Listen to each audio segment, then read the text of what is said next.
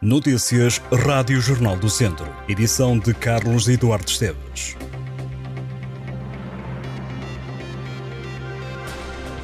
Um homem e uma criança de 7 anos ficaram gravemente feridos após terem sido atingidos por um raio durante a tempestade na localidade de Cadraço, no Conselho de Tondela.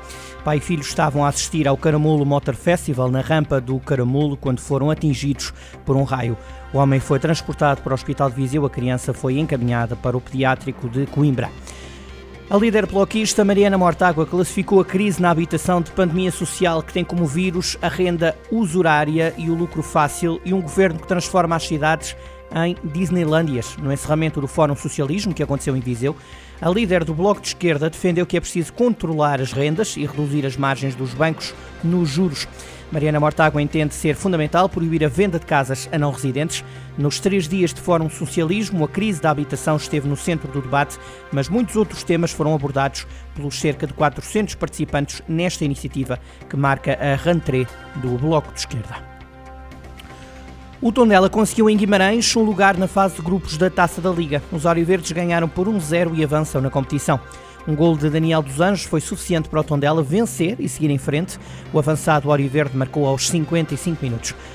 Esta foi a primeira vitória do Tondela nos 90 minutos. A equipa de Tosé Marreco já tinha conseguido ser feliz nos Açores, frente ao Santa Clara, onde garantiu a passagem à segunda fase da Taça da Liga, mas apenas nas grandes penalidades. No final, o treinador do Tondela, Tosé Marreco, disse que a equipa fez um jogo bastante competente e defendeu que os jogadores auriverdes mereceram a vitória alcançada na cidade do berço.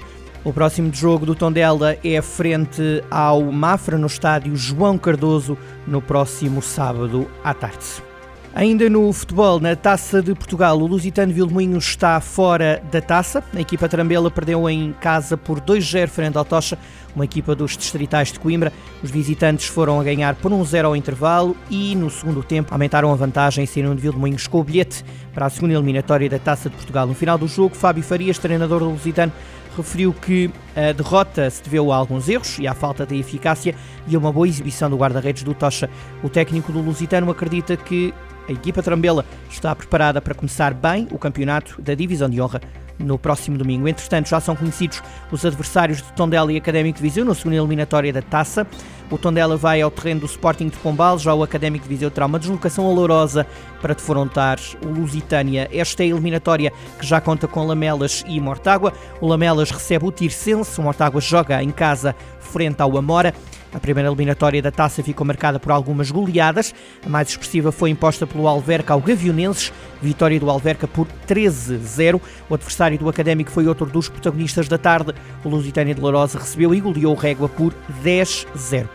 A iniciativa foi boa, mas o resultado não foi esperado. No encontro particular entre Sinfãs e Académico de Viseu, organizado para tentar colmatar o prejuízo do Sinfãs por não participar na Taça de Portugal, foram conhecidos foram conseguidos cerca de 300 euros na bilheteira.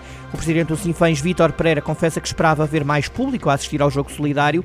O dirigente agradeceu a colaboração do académico para realizar este jogo. Vítor Pereira garante que o Sinfãs está pronto para o início da divisão de honra.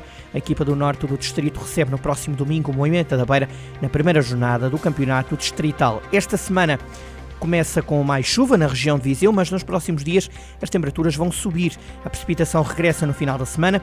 De acordo com o Instituto Português de Mar e da Atmosfera, o distrito continua sob aviso amarelo por causa da previsão de chuva esta segunda-feira, chuva forte e trovoada. O alerta vai estar em vigor até às 6 da tarde. Hoje Viseu terá 13 graus de temperatura mínima e 21 de temperatura máxima. Estas e outras notícias em jornaldocentro.pt.